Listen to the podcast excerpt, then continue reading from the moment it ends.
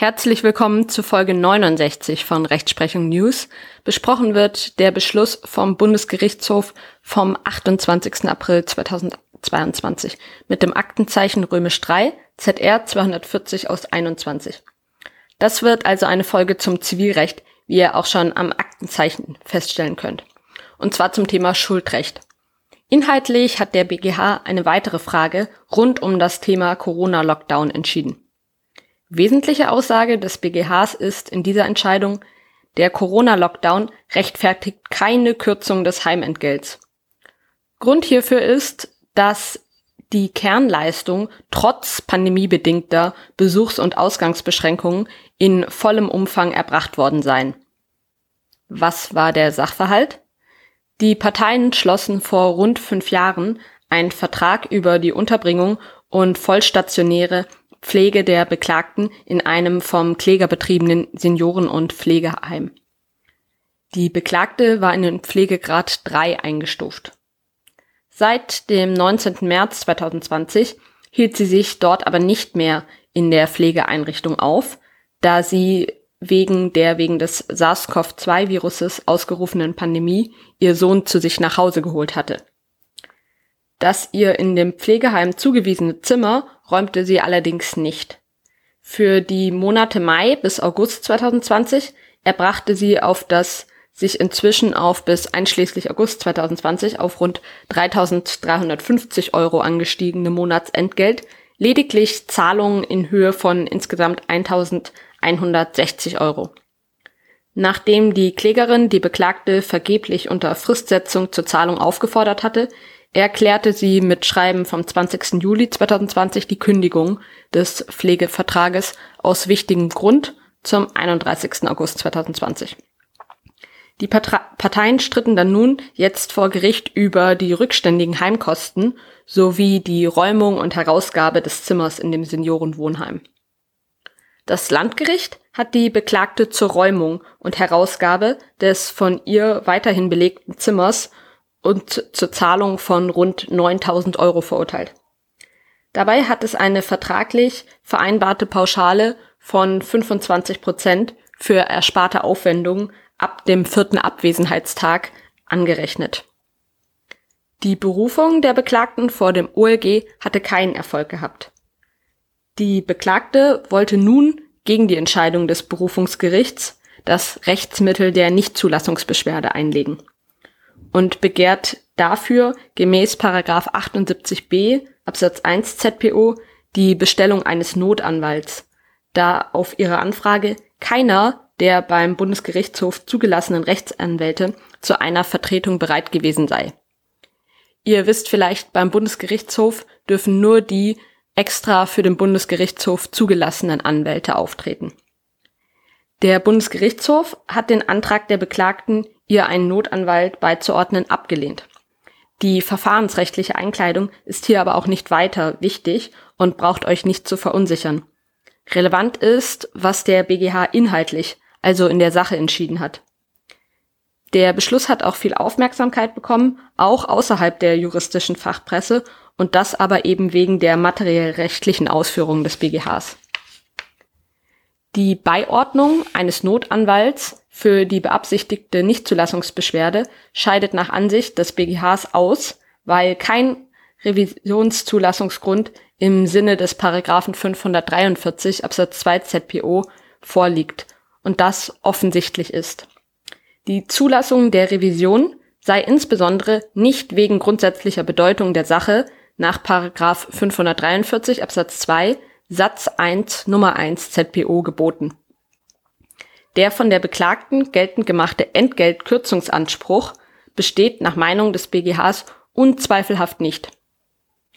Nach Paragraph 7 Absatz 2 des Wohn- und Betreuungsvertragsgesetzes, das WBVG, in Verbindung mit dem Pflegevertrag war die Klägerin verpflichtet, der Beklagten ein bestimmtes Zimmer als Wohnraum zu überlassen sowie die vertraglich vereinbarte Pflege- und Betreuungsleistung nach dem allgemein anerkannten Stand fachlicher Erkenntnisse zu erbringen. Diese den Schwerpunkt des Pflegevertrags bildenden Kernleistungen konnten trotz pandemiebedingt hoheitlich angeordneter Besuchs- und Ausgangsbeschränkungen weiterhin in vollem Umfang erbracht werden, nach Ansicht des BGHs.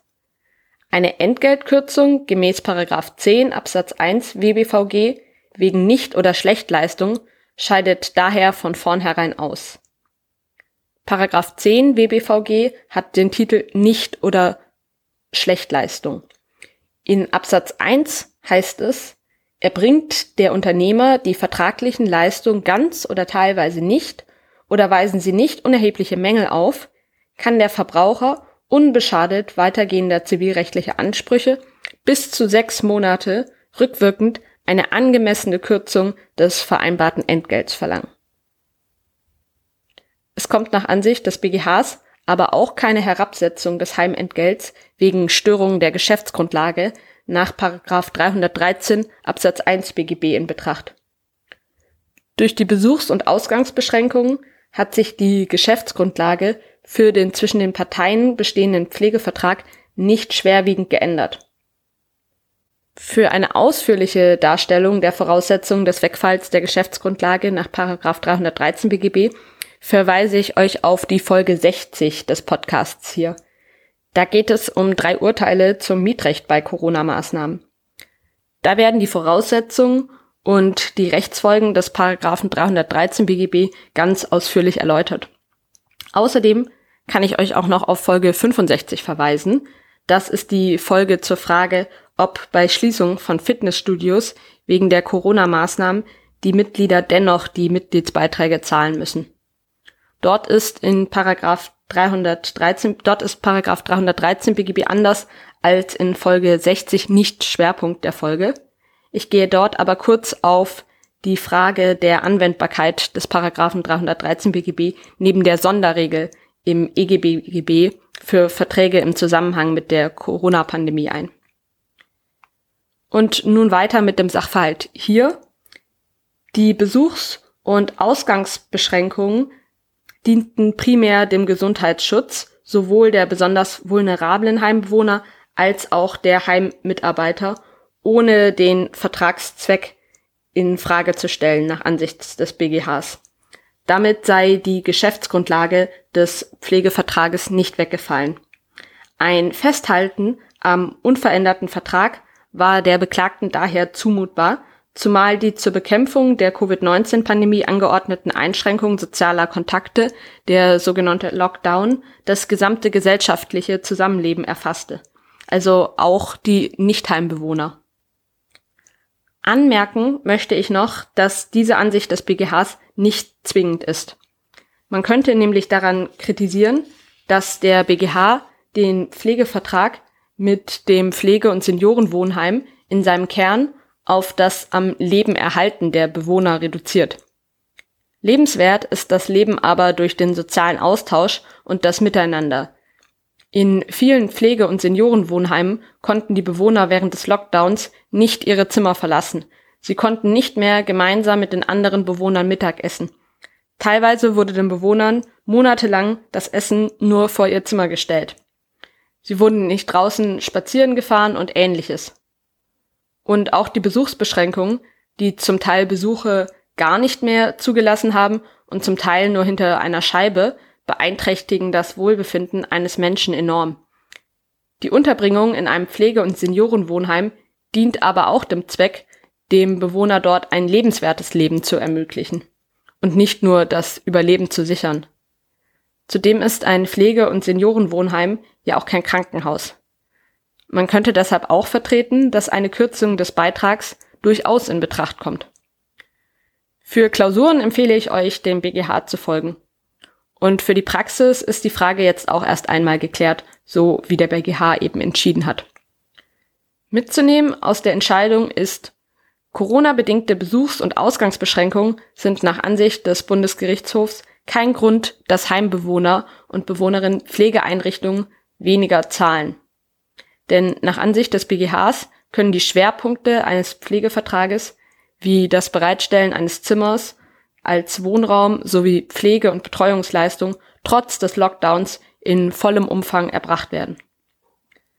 Auch habe sich die Geschäftsgrundlage für den Pflegevertrag nicht schwerwiegend geändert.